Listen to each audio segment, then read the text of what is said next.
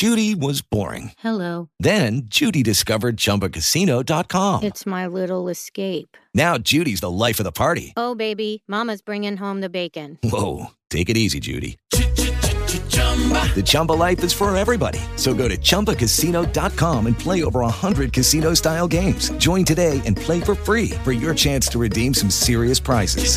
chumba ChumbaCasino.com. No purchase necessary. Void where prohibited by law. 18 plus terms and conditions apply. See website for details.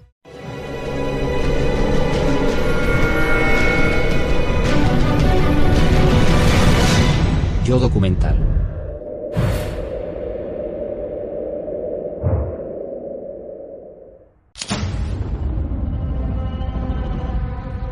Diplomáticos estadounidenses y canadienses destinados en Cuba comienzan a tener unos misteriosos síntomas. Náuseas, pérdida de audición, mareos. Parece que están atacando a los diplomáticos. ¿Pero de qué se trata? ¿Y quién está detrás?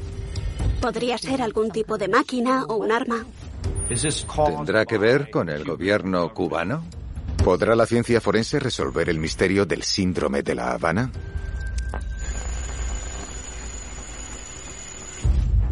...2016... Los diplomáticos estadounidenses que viven en La Habana comienzan a presentar síntomas inusuales. Es una curiosa mezcla de extraños síntomas neurológicos y psicológicos. Problemas para caminar, de equilibrio. Dolores de cabeza, visión borrosa, vértigo. Problemas respiratorios, les sangra la nariz. Incluso tienen pérdidas de memoria. El personal diplomático también empieza a escuchar cosas raras. Oyen ruidos muy agudos, chirriantes, interferencias. Es un sonido como metálico. A veces lo describían como el ruido que se produce cuando bajas la ventanilla del coche y vas a mucha velocidad. Ese... El misterioso síndrome no solo causa síntomas no específicos, sino que también produce efectos físicos reales. Los escáneres cerebrales parecen mostrar evidencias de lesiones traumáticas del cerebro en personas que no han sufrido ningún golpe en la cabeza. Es todo un misterio. Rápido observan que no afecta a los cubanos, que se sepa. Solo parece afectar a miembros de la diplomacia estadounidense y después canadiense. El personal de la embajada está convencido de que les están atacando. Pero ¿por qué iban a ir contra ellos en La Habana? Hay una larga historia de tensiones entre Cuba y Estados Unidos. Durante gran parte del siglo XX, Cuba fue aliado americano hasta 1960, cuando llegó Fidel Castro, convirtió la isla en un pequeño refugio del marxismo y pasó a formar parte del círculo de influencia soviético. En 1962, Castro permite a la Unión Soviética desplegar armas nucleares en Cuba. El presidente John F. Kennedy exige que se eliminen los misiles porque si no los enemigos de Estados Unidos tendrán que sufrir las consecuencias. La amenaza de no hacerlo podía dar lugar a la Tercera Guerra Mundial. La crisis de los misiles es lo más cerca que el mundo ha estado de una guerra nuclear real. Los rusos dan marcha atrás y el mundo respira aliviado. Pero todo aquello dejó grandes tensiones. En 2015, después de 55 años de gran desconfianza, Estados Unidos inicia el deshielo. El presidente Barack Obama decide abrir una nueva embajada estadounidense en La Habana. Sin embargo, poco más de un año después, el personal de la embajada comienza a sentir el síndrome de La Habana. Los científicos estadounidenses tratan de entender dicho síndrome y se preguntan si podría tratarse de un arma sónica. Existen armas sónicas audibles. El ejército de Estados Unidos ha utilizado LRAD para producir sonidos muy fuertes y dispersar grandes grupos de gente. El LRAD, o dispositivo acústico de largo alcance, ha sido muy utilizado por el gobierno de Estados Unidos y por otros regímenes. El problema está en La Habana, porque hay sonidos que solo oyen algunos y no son audibles para la población general, ni siquiera para otros miembros de la comunidad diplomática. ¿Podría un arma sónica disparar ondas de audio que vayan más allá del alcance del oído humano? El joven humano medio puede oír entre 20 y 20 mil hercios. Sin embargo, el sonido es vibración y que no esté dentro del rango audible no quiere decir que no pueda hacer vibrar el cuerpo. Las frecuencias muy altas, el ultrasonido, puede causar la misma sensación que un puñetazo en el estómago. Pero a pesar de que el uso de un arma ultrasónica es posible, es poco probable. El problema con estas armas es que el ultrasonido no llega muy lejos por el aire. La onda se degrada. La fuente del ultrasonido debería estar por lo menos en la misma habitación que la otra persona o incluso al lado de su oído. No se ha visto gente deambulando por ahí apuntando a las personas afectadas con un dispositivo sonoro. En el otoño de 2017 sale a la luz una grabación de audio realizada por uno de los diplomáticos estadounidenses. En ella se oyen claramente unos ruidos no identificados. Es un sonido muy molesto. Solo quieres que acabe. Escuchándolo yo pienso, ¿no habrá una explicación más mundana para los síntomas? Quienes escuchan la grabación se preguntan si el sonido podría producirlo un fenómeno natural. ¿Podría ser que en realidad lo produzca un animal? ¿Un animal inocente que viva en la zona? A principios de 2019, investigadores de la Universidad de Berkeley y la Universidad de Lincoln publican un artículo científico que, basándose exactamente en el posible culpable, son capaces de reproducir sonidos parecidos a los que los diplomáticos dicen escuchar. Mediante el análisis de la grabación, los científicos descubrieron que el elemento acústico era parecido al que producen los grillos de cola corta de las Indias. Pero el sonido de estos grillos podría provocar los síntomas. El problema es que dichos grillos existen desde hace mucho tiempo y no sabemos de ningún otro grupo de personas que haya sufrido estos síntomas en presencia de estos grillos. Por otra parte, las imágenes de las resonancias magnéticas muestran cambios físicos en el cerebro. Y eso no lo explican los grillos. Los grillos no son la causa del síndrome de La Habana. Pero ¿podría otro fenómeno ambiental ser el responsable? Apareció otra posibilidad en un artículo científico a finales de 2019, donde básicamente se culpa de los síntomas de los diplomáticos de La Habana a los insecticidas organofosforados. Sabemos que cuando se publicó esto fue cuando el virus del Zika era un problema importante. Y si nos fijamos en los informes, se estaba fumigando con una gran cantidad de insecticidas para matar los mosquitos que transmiten el virus. En respuesta al virus del Zika, el gobierno empezó a fumigar las oficinas y las casas de los diplomáticos para protegerlos. ¿Podría tratarse de eso? Pero ¿cómo puede ser que los insecticidas causen los síntomas que tienen los diplomáticos de La Habana? Los insecticidas organofosforados bloquean las sustancias químicas del cerebro que se descomponen y ayudan a la transmisión neuronal. Se experimentan problemas de coordinación, memoria, la capacidad de dormir bien, el equilibrio. Te descontrola todo el sistema nervioso. Pero si los insecticidas son la causa, no solo afectaría al personal de la embajada.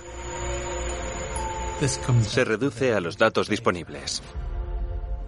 Sabemos que los estadounidenses y canadienses tienen estos síntomas, pero ¿se ha consultado con la población local? ¿Se les ha preguntado? No estamos seguros de ello. Puesto que no hay constancia de problemas de salud entre la población en general, entendemos que la enfermedad se limita al personal de la embajada, lo que significa que es poco probable que sean los insecticidas. Parece que estamos eliminando todas las fuentes externas, una a una, lo que nos deja con la pregunta de si podría tratarse de algo interno, es decir, algún tipo de enfermedad psicógena. Las enfermedades psicógenas son mentales. Se producen con el estrés. ¿Tiene la comunidad diplomática de La Habana grandes niveles de estrés? A finales de 2016, principios de 2017, cambió la administración presidencial estadounidense. La brusquedad de este cambio podría causar estrés entre los diplomáticos que trabajaban allí. Noviembre de 2016 no solo marca el cambio de gobierno en Estados Unidos, también es el mes en que muere Fidel Castro, el padre de la revolución, y en su lecho de muerte se le acusó de decir, hagáis lo que hagáis, no confiéis en los americanos, tened cuidado. Así que imaginamos que los diplomáticos empezaron a desconfiar de todo. Pensaban que todo el mundo los miraba, que no encajaban y no los querían allí. Y eso crea una atmósfera de tensión, nerviosismo, miedo. Así que podrían tener buena salud o mala salud e incluso miedo. Es como un efecto placebo inverso. Con el efecto placebo, crees que una pastilla de azúcar te cura y eso hace que efectivamente te cures. En lugar de eso, estamos viendo lo opuesto. Para que una enfermedad psicógena afecte a un grupo, sus miembros deberían ser débiles de voluntad y sugestionarse fácilmente. Pero el cuerpo diplomático está compuesto por profesionales experimentados y funcionarios destinados en el extranjero. Es una comunidad muy culta, con títulos universitarios y doctorados, y una amplia experiencia que ha vivido en diferentes lugares del mundo, en situaciones similares. Así que, en muchos sentidos, no se espera que este grupo de profesionales se vea afectado por el miedo. Okay, round two. Name something that's not boring. laundry? Ooh, a book club. Computer solitaire, huh? Ah, sorry, we were looking for Chumba Casino.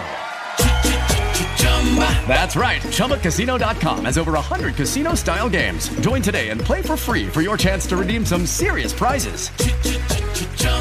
ChumbaCasino.com. No purchase necessary. By law. 18 plus terms apply. See website for details. A pesar de todas las extrañas teorías que hemos visto, la causa del síndrome de La Habana podría deberse al espionaje. No me cabe la menor duda de que el síndrome de La Habana es el resultado del trabajo de la inteligencia cubana a petición, como siempre, de Rusia. Tiene que ver con la vigilancia y ha dado lugar a reacciones y daños físicos en algunas personas. Un equipo de investigadores de la Universidad de Michigan y la Universidad de Seiyan en China cree que el síndrome se originó debido a un accidente. El síndrome de La Habana no pretendía provocar daños físicos. Creo que esto les sorprendió. El estudio científico sugiere que los equipos de espionaje cubanos podrían haberse visto bloqueados por las contramedidas estadounidenses. Tanto el dispositivo de escucha como el equipo de interferencia son inaudibles, pero cuando interfieren pueden producir ondas de alta frecuencia. Los investigadores estadounidenses y chinos necesitan más datos para confirmar su teoría. Y en el año 2018 llega su oportunidad. Comienzan a aparecer los mismos síntomas en el consulado de China. ¿Podría esto demostrar que se está produciendo un espionaje a la vez que un contraespionaje? ¿Explicaría esto el síndrome de La Habana? Hasta que no tengamos a alguien desde dentro de la inteligencia cubana o rusa que diga, sí, lo hicimos por tal cosa, seguirá siendo un misterio. En el apogeo de la guerra de secesión, la Confederación utiliza un arma secreta, el Hanley. El primer submarino del mundo que se utiliza para la guerra. El Hanley acaba con un barco de la Unión, pero no consigue regresar. No se sabe lo que pasó. Fue un misterio hasta que se encontraron los restos de la revolucionaria embarcación. Los arqueólogos navales y los historiadores militares vieron los restos y trataron de reconstruir lo que le sucedió a la nave. Entonces, ¿por qué se hundió el Hanley aquella noche? El equipo se ahogó debido a una catastrófica grieta en el casco, se acabó el aire y se asfixiaron. ¿Fue por la propia explosión? ¿Se precipitaron los confederados y utilizaron el arma antes de que fuera segura?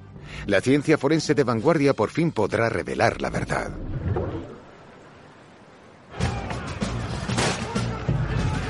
La Confederación está cada vez más acorralada. La Unión lo llama Plan Anaconda, porque acorralan a los confederados por mar. Lo que mantenía vivos a los confederados era el suministro de Europa, de alimentos, de ropa. Por lo tanto, los puertos de la Confederación eran vitales para su continuidad. Los principales puertos de la Confederación estaban bloqueados por la flota de la Unión, así que los confederados recurrieron a una nueva tecnología. El concepto es el de la guerra submarina. El objetivo de la Confederación era hundir esos buques de vigilancia y reabrir el puerto. Aquí comenzó la guerra subacuática. Cuando se piensa en la guerra submarina, se suele pensar en la Segunda Guerra Mundial o la Guerra Fría, no en la guerra de secesión de la década de 1860. Las guerras largas a menudo aceleran la invención tecnológica y eso fue exactamente lo que pasó en la guerra de secesión. La Confederación recurrió a un inventor, Horace Hanley, que llevaba tiempo pensando en inventar barcos sumergibles, submarinos. Llevar este tipo de tecnología de vanguardia a primera línea de batalla es todo un reto. Los confederados tenían muchas ganas de utilizar su nueva arma y la vida entonces no tenía mucho valor. Esa tecnología era increíblemente peligrosa. El Hanley perdió dos tripulaciones antes incluso de entrar en combate. La primera vez que se probó, se dejaron una de las escotillas abierta. La nave se hundió y murieron cinco de los ocho tripulantes a bordo. No mucho tiempo después, ocurrió por segunda vez. El barco se hundió y fallecieron todos los que iban a bordo, incluido Horace Hanley, el inventor. Aún así, la Confederación lo recuperó, porque veían que tenía un gran potencial. Veían el valor de esta revolucionaria nueva arma secreta.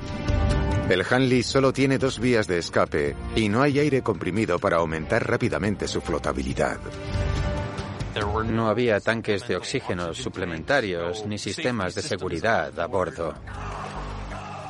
El hecho de que la Confederación estuviera tan desesperada como para usar esta trampa mortal en la batalla muestra lo complicada que era la situación en este punto de la guerra de secesión.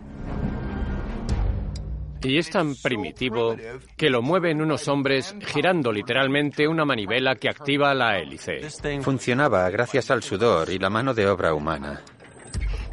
Había un operador experto encargado del mecanismo y siete hombres girando la manivela. Era muy básico. Su primera misión, acabar con un barco de bloqueo de la Unión, el Housatonic, que se encuentra en el puerto de Charleston. El plan de guerra era en sí una locura. Tenía que avanzar bajo las olas y llegar sigilosamente al oponente, pero ¿cómo iban a hundir al enemigo? Pues con un torpedo. No era como un torpedo moderno. Era básicamente una bomba en un palo que sobresalía de la proa del submarino. Se llamaba torpedo de pértiga. Era como un ariete, un largo palo de madera, con una gran cantidad de explosivo en el extremo. La idea era golpear el navío con el torpedo de pértiga para que explotara. El barco enemigo se hunde. Tú te marchas y te vas a casa. La misión principal es todo un éxito. El Housatonic se hunde y pierde a cinco de sus marineros. Tal vez sea solo propaganda, pero según los registros de la Confederación, el Hanley hizo parpadear las luces para indicar que había completado la misión. Pero nunca se volvió a ver a aquella tripulación de ocho miembros. ¿Qué salió mal? ¿Qué pasó bajo las olas de la bahía de Charleston aquella noche que mató a los ocho tripulantes? Sin los restos del sumergible para analizarlos, la pregunta queda sin respuesta durante más de 130 años. Entonces, a mediados de los 90 se realiza un gran hallazgo. Se encuentra el submarino bajo el puerto de Charleston y lo sacan en el año 2000. Los arqueólogos navales y los historiadores militares vieron los restos y trataron de reconstruir lo que le sucedió a la nave. Según los confederados, el submarino había quedado dañado por el torpedo de Pértiga y muy probablemente se hundió durante el viaje de vuelta. Pero ahora los investigadores han conseguido este increíble premio. ¿Apoyarán esta teoría las pruebas que haya en el buque? Hay dos grandes grietas en el casco, una en la proa y otra en un lateral, que sugieren que estaba demasiado cerca de la explosión del torpedo de Pértiga cuando se produjo y esto acabó con la integridad del submarino bajo el agua. Se hundió y los marineros murieron en su interior. Sin embargo, un análisis más profundo de los restos sugiere que esta versión no es la correcta. Los arqueólogos descubrieron que estaba lleno de barro y capas de sedimentos y esto podría darnos una pista importante de qué sucedió esa noche. El sedimento que hay dentro de los restos del naufragio contiene polen de los árboles de la zona. Cuando los investigadores lo analizaron, descubrieron que no era polen del año en el que el Hanley naufragó. Las capas de sedimento del interior del buque sugirieron que las grietas del casco no tenían cientos de años de antigüedad, eran mucho más recientes, es decir, del último par de décadas. El casco del Hanley se rompió por la erosión debida a la exposición prolongada al agua, no por la explosión del torpedo de pértiga. La tripulación no murió por una repentina y catastrófica grieta en el casco, sino por otra cosa. ¿Es posible que los marineros se quedaran sin aire? En 2016, un equipo de la Universidad de Duke, en Carolina del Norte, llevó a cabo un exhaustivo estudio científico para entender qué pasó. La investigación de la Universidad de Duke estudia el índice de flujo y de uso de aire. El submarino Hanley tenía unos tubos para respirar muy rudimentarios y unos fuelles, pero no se probaron de una manera muy científica. Algunos extripulantes informaron que los tubos del Hanley no fueron eficaces. No se podía confiar en ellos para el suministro de aire fresco. En vez de usarlos, el equipo se limitaba a salir a la superficie y abrir las escotillas cada 20 minutos. Sin embargo, los restos óseos del buque revelan exactamente dónde murió la tripulación. Y estaban todos sentados en sus puestos. Si se agota el oxígeno, no puedes seguir con lo que estás haciendo sin más hasta que te desmayas. Vas a sentir dificultad para respirar y te vas a mover. Es posible que entraran en pánico. Es imposible que siguieran con lo que estaban haciendo, como si nada. Esto nos indica que no trataron de escapar. El Hanley seguía con su misión. Lo que pasara sucedió rápidamente y de manera catastrófica, porque los restos del submarino y su tripulación quedaron congelados en el tiempo, como si hubieran detenido el reloj.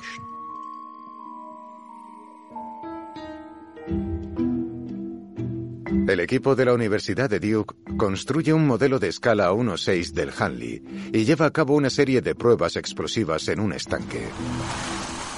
Utilizando la maqueta en el agua y mediante explosiones a escala con un indicador de presión en el interior, llegaron a conclusiones interesantes acerca de lo que le ocurrió al submarino cuando se produjeron las explosiones en las inmediaciones.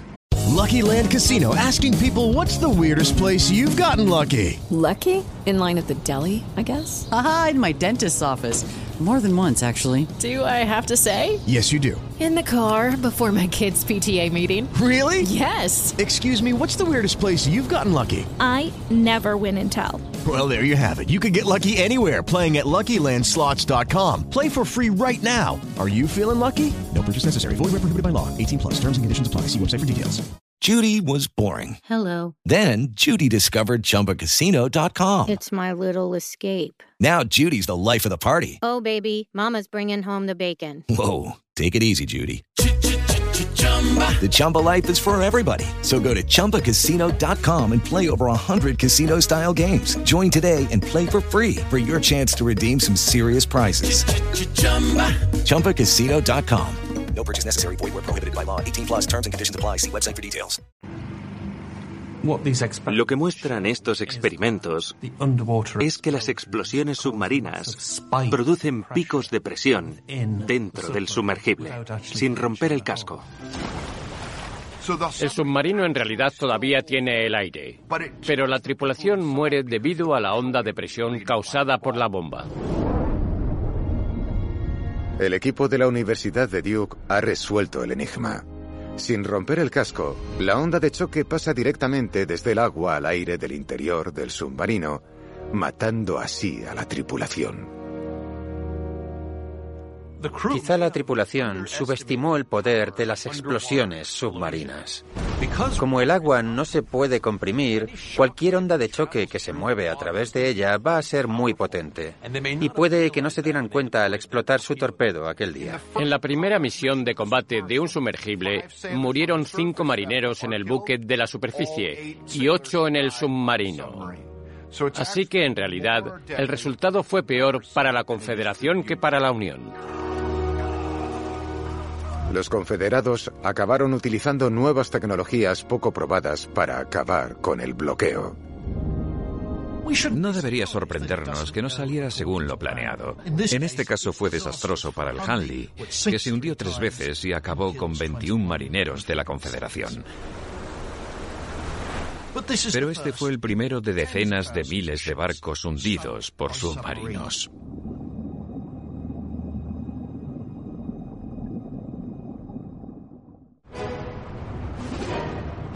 El evento de Tunguska. Una explosión inimaginablemente violenta en uno de los lugares más remotos de la Tierra. ¿Fue un cometa? ¿Un meteorito? ¿La explosión de un arma? ¿Un volcán en erupción? ¿O pruebas secretas del gobierno? ¿Qué convierte 2.100 kilómetros cuadrados de bosque en cenizas y carbón? Sin dejar pruebas. El 30 de junio de 1908, en un lugar remoto de Rusia, sucede algo que ha sido un misterio durante más de 100 años. El acontecimiento de Tunguska se produce en una parte de Rusia conocida como Siberia, que está básicamente en mitad de la nada. Gente a cientos de kilómetros ve esta gran explosión en el cielo. Tiró 80 millones de árboles en unos 2.100 kilómetros cuadrados. E incluso se detectaron ondas sísmicas en Londres. Una de las explosiones más potentes de las que se tiene constancia en la historia de la humanidad es un gran misterio. Como es un lugar tan remoto, se tardaron casi 20 años en organizar la primera expedición científica para investigar lo que sucedió. La expedición de la Academia Soviética de Ciencias está dirigida por Leonid Kulik, un experto en meteoritos. Y lo que encontraron fue casi tan sorprendente como lo que no encontraron. Millones de árboles aplastados en kilómetros y kilómetros, pero sin cráter de impacto. ¿Fue un cometa? ¿Un meteorito? No lo sabemos, no hay restos que nos indiquen lo que fue. Kulik está seguro de que lo más posible es que el culpable del evento de Tunguska sea un bólido, un pequeño asteroide. Pero como no hay cráter, desde entonces han surgido muchas teorías de la conspiración. No obstante, ¿qué podrá revelar la ciencia del siglo XXI con las pruebas de hace 100 años? Es casi imposible entender la potencia de esta explosión. Es el equivalente a 15 megatones de TNT. Lo que equivale a la explosión de la bomba atómica de Hiroshima multiplicada por mil. Pero algo tan grande debería haber dejado un cráter de impacto. Como no hay zona de impacto, quizá no se trató de un bólido. ¿Podría haber algo de verdad en una teoría de la conspiración? ¿Se debió el evento de Tunguska a una superarma? Las mediciones radiactivas indican que hubo un pico de radiactividad hasta 1908. La lluvia radiactiva que provoca un arma atómica podría causar un aumento de la radiactividad. Pero ¿cómo es posible que se produjera una lluvia radiactiva 38 años antes de la detonación de la primera bomba atómica? Mientras mucha gente cree que el evento de Tunguska podría ser de origen nuclear, las pruebas no parecen encajar. La radiación de una prueba nuclear crearía un pico de radiactividad mucho mayor del que se produjo con el evento de Tunguska. Puesto que no hay cráter y no hay pruebas de que se diera una explosión nuclear, ¿podría deberse a un elemento natural generado aquí en la Tierra? ¿Podría haber otras explicaciones? ¿Podría haber salido de la Tierra en lugar de llegar desde arriba? Un equipo de científicos de la Universidad de Bonn, en Alemania, teoriza con el hecho de que el evento fuera causado por una violenta eyección de gas natural, una especie de columna de gas de la Tierra. En teoría, se produjo una explosión de gas metano en la tundra siberiana. El equipo ha especulado con que se pudieron expulsar unos 10 millones de toneladas de metano que devastaron la zona circundante.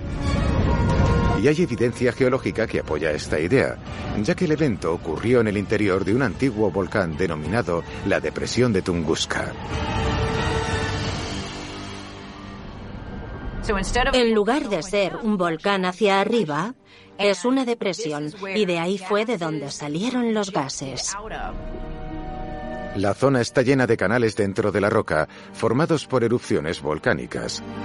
La inmensa liberación de metano podría haber salido por estos conductos. La teoría de la columna de gas también podría verse apoyada por lo que dijeron los testigos de la época. Incluso días después del evento, hay gente que sigue hablando de luminiscencia, nubes brillantes en el cielo y puestas de sol de colores muy brillantes. Los científicos de la Universidad de Bonn han sugerido que el gas metano podría haberse encendido en la atmósfera y haberse quemado durante varios días, lo que explicaría las luces en el cielo. Sin embargo, si profundizamos más, las pruebas no encajan. Se informó de algunos de estos fenómenos celestes nocturnos en los días previos al evento. La teoría de la columna de gas no puede explicar las luces en el cielo que se vieron antes de la erupción. Tal vez el evento de Tunguska no lo causó algo que vino desde abajo, sino que al final fue producido por algo que vino del espacio. Y hay un proceso bien conocido que podría explicar aquellas luces. Hay un fenómeno llamado nubes noctilucentes. Se trata de las nubes más altas del planeta Tierra. Muchas de ellas están formadas por vapor de agua con pequeñas partículas de polvo y se sitúan muy arriba, en la parte alta de la atmósfera. El vapor de agua se congela sobre las partículas de polvo y refleja la luz solar más allá del horizonte. Y muchas veces el polvo proviene de meteoritos que se acercan. Los cometas helados o los bólidos rocosos no suelen ser un objeto grande único. Suele tratarse de un conjunto de trozos más pequeños. Los testimonios de nubes brillantes en los días previos a la gran explosión indican que la Tierra podría haber pasado por una zona con muchos pequeños meteoritos que por supuesto darían lugar al gran espectáculo. Si el evento de Tunguska fue provocado por un objeto del espacio, ¿Por qué no hay cráter? Existe una teoría científica que podría resolver este problema. La falta de un cráter de impacto junto con las pruebas obvias de que el objeto no era de este planeta me hace pensar que quizás se produjo un fenómeno denominado explosión de aire. En las explosiones de aire, el objeto no toca el suelo intacto, sino que debido a la intensa resistencia del aire y la abrumadora presión interna, explota a gran altura como una bomba nuclear. El acontecimiento más parecido de nuestra historia reciente tuvo lugar en 2013 en Chelyabinsk, también en Siberia, pero en ese caso se encontraron trozos del meteorito. En cambio, en Tunguska no, y fue una explosión mucho más grande. Dado que no se recuperaron restos físicos de Tunguska, ¿puede que un fugaz meteoroide cósmico golpeara la Tierra?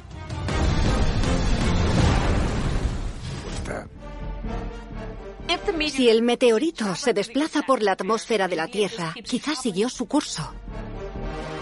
Un artículo escrito por científicos rusos a principios de 2020 indica que un tipo particular de bólido sólido podría sobrevivir al paso por la atmósfera terrestre y además provocar el evento de Tunguska.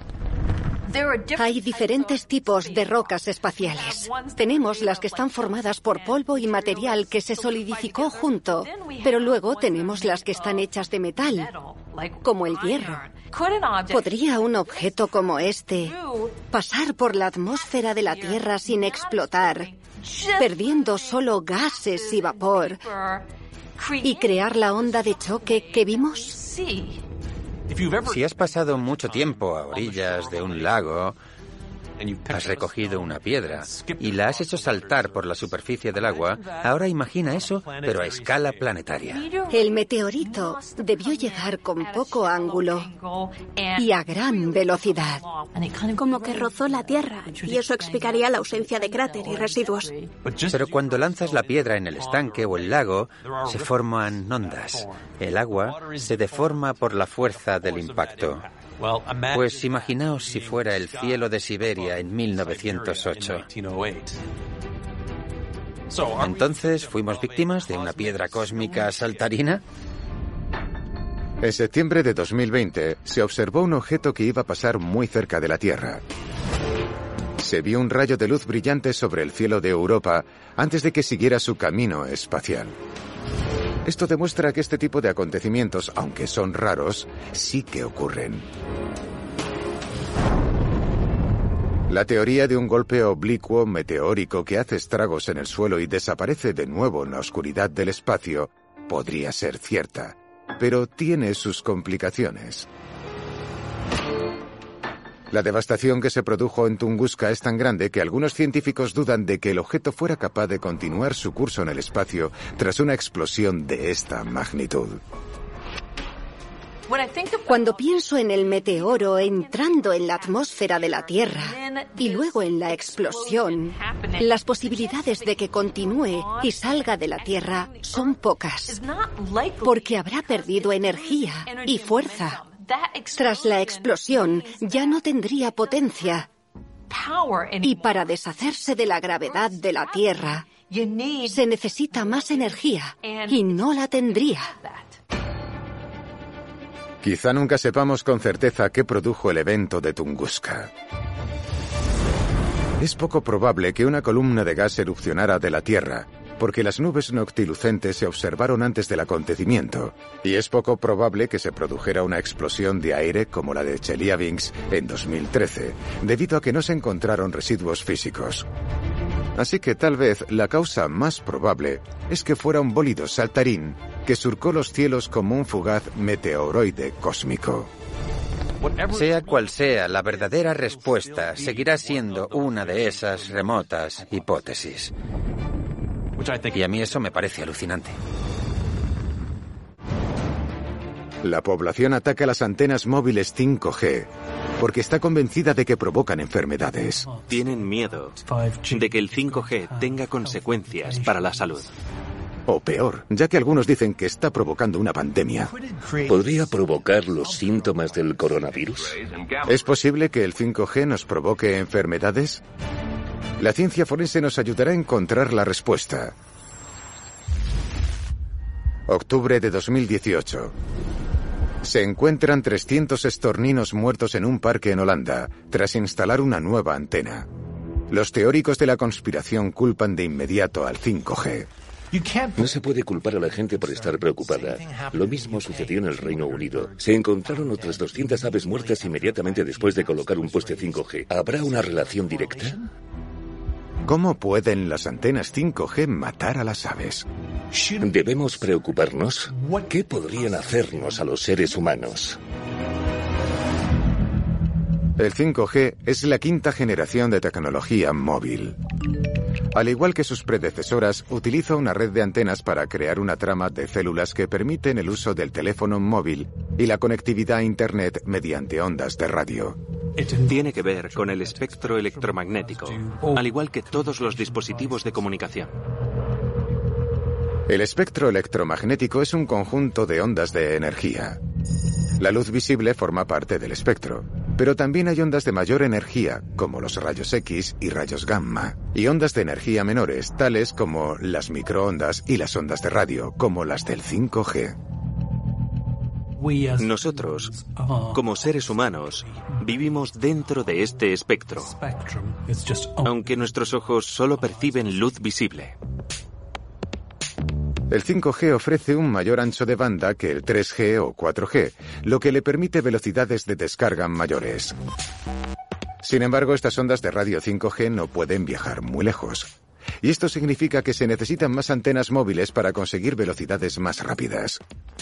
Lo que provoca el miedo es que la gente ve todas las antenas que se están colocando. Son muchas más de las que había antes, y eso ya crea un poco de preocupación. Cada vez se instalan más y más antenas 5G en todo el mundo y mucha gente está preocupada. ¿Pero realmente fueron las ondas de radio 5G las que mataron a las aves de Holanda? Los científicos saben que las ondas de radio de las antenas 5G no pueden provocar tal escabechina de manera tan espontánea. La gran mayoría de estas ondas pasará a través de nosotros, sin efecto alguno. Sin embargo, hay partes del espectro electromagnético que pueden perjudicarnos. Los rayos X pueden dañar las células y mutar el ADN. Pasa a través del cuerpo y físicamente daña el ADN. Así que cuando se replica no es igual que antes. Los rayos X son al menos un millón de veces más potentes que las ondas emitidas por los transmisores 5G. Los rayos X pueden descomponer los átomos como una bola de billar al romper en una partida. Pero el 5G, como las ondas de radio y luz visible, no tiene potencia suficiente para hacer eso. Hasta donde sabemos, no tienen ningún efecto biológico. Así que si las ondas de radio 5G fueron incapaces de matar a las aves en el parque de Holanda, ¿qué las mató? Resulta que la causa de su muerte tiene poco que ver con la alta tecnología. Los científicos de Holanda estudiaron los cadáveres de los pájaros y vieron que tenían lesiones físicas. La conclusión, que murieron debido a lesiones por impacto tratando de escapar de un depredador. De repente te das cuenta de que estas siniestras coincidencias tienen explicación. Pero incluso si las ondas de radio no pueden causar lesiones instantáneas, hay quienes están preocupados por la exposición a largo plazo del 5G. ¿Qué tipo de efectos provoca en nuestra salud el aumento gradual en nuestro mundo de estas tecnologías? Algunos estudios han demostrado que en ratas, la exposición a largo plazo a algunas frecuencias electromagnéticas puede asociarse al cáncer. El problema es que hay muchas cosas en la vida que pueden provocar cáncer si te expones a ellas lo suficiente. Hay dos formas de que el electromagnetismo afecte al cuerpo humano. Una es una gran dosis, una cantidad tremenda. Y la otra es ir recibiendo dosis en un periodo de tiempo largo. Y en determinados elementos está lo que se conoce como la dosis umbral. Así que si recibes menos de eso, puedes estar expuesto tanto tiempo como desees sin que te afecte. Puedes meter el dedo en un vaso de agua a 38 grados durante horas sin ningún efecto. Pero si haces lo mismo a 48 grados, te producirá una grave quemadura en cuestión de 10 minutos. Si metes el dedo en agua hirviendo, se quemará inmediatamente. Así que hay cosas que a un cierto nivel no presentan riesgos, pero más allá de ese nivel el riesgo aumenta. De hecho, el único efecto importante de las radiofrecuencias sobre nuestro cuerpo es que nos pueden calentar ligeramente. Tienen lo que técnicamente se conoce como radiación, pero no es la misma radiación de un reactor nuclear, que sí es perjudicial. Una antena 5G emite menos radiación de la que recibimos del Sol en un día despejado.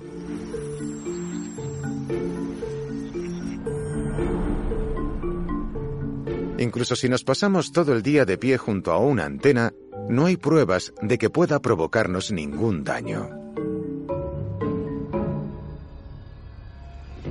Pero la acusación más impresionante contra la tecnología 5G es que está relacionada con la COVID-19, el coronavirus.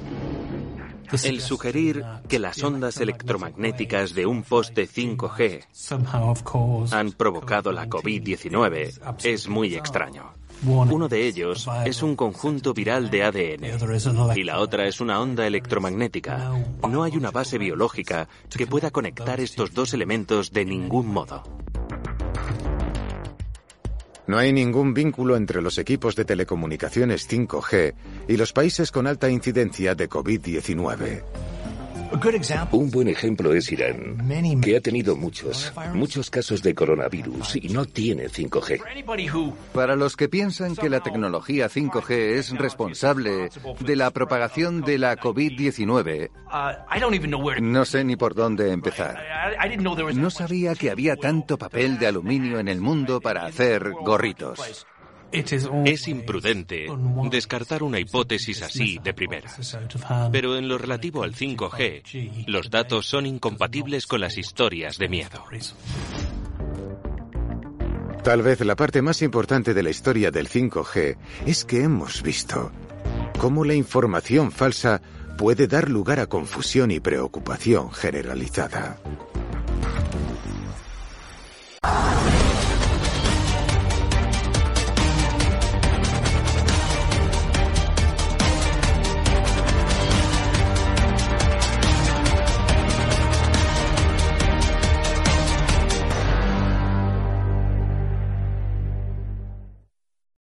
Struggling to lose weight and keep it off? Tired of wasting time and money on starvation diets that lead to more frustration and stress? If there was a weight loss solution that could actually work for you, would you try it? Then head to golo.com. I'm Steve. I lost 138 pounds in nine months on Golo. I'm Amber. I've lost 128 pounds with Golo. If you're ready to take back control of your life, head to golo.com now and see how Golo can work for you. That's golo.com. My sleep is way better. My inflammation has gone way down. Golo saved my life. I was way overweight. That's what sent me down the path. I wanted to make sure and live for my kid. I have literally tried everything. I was on the verge of getting gastric bypass surgery, and I saw the Golo commercial, and it was the last thing I tried because it worked. Join over 2 million people who found a better way to lose weight with Golo. Your healthier and happier life begins at golo.com. That's G O L O.com. Again, G O L O.com.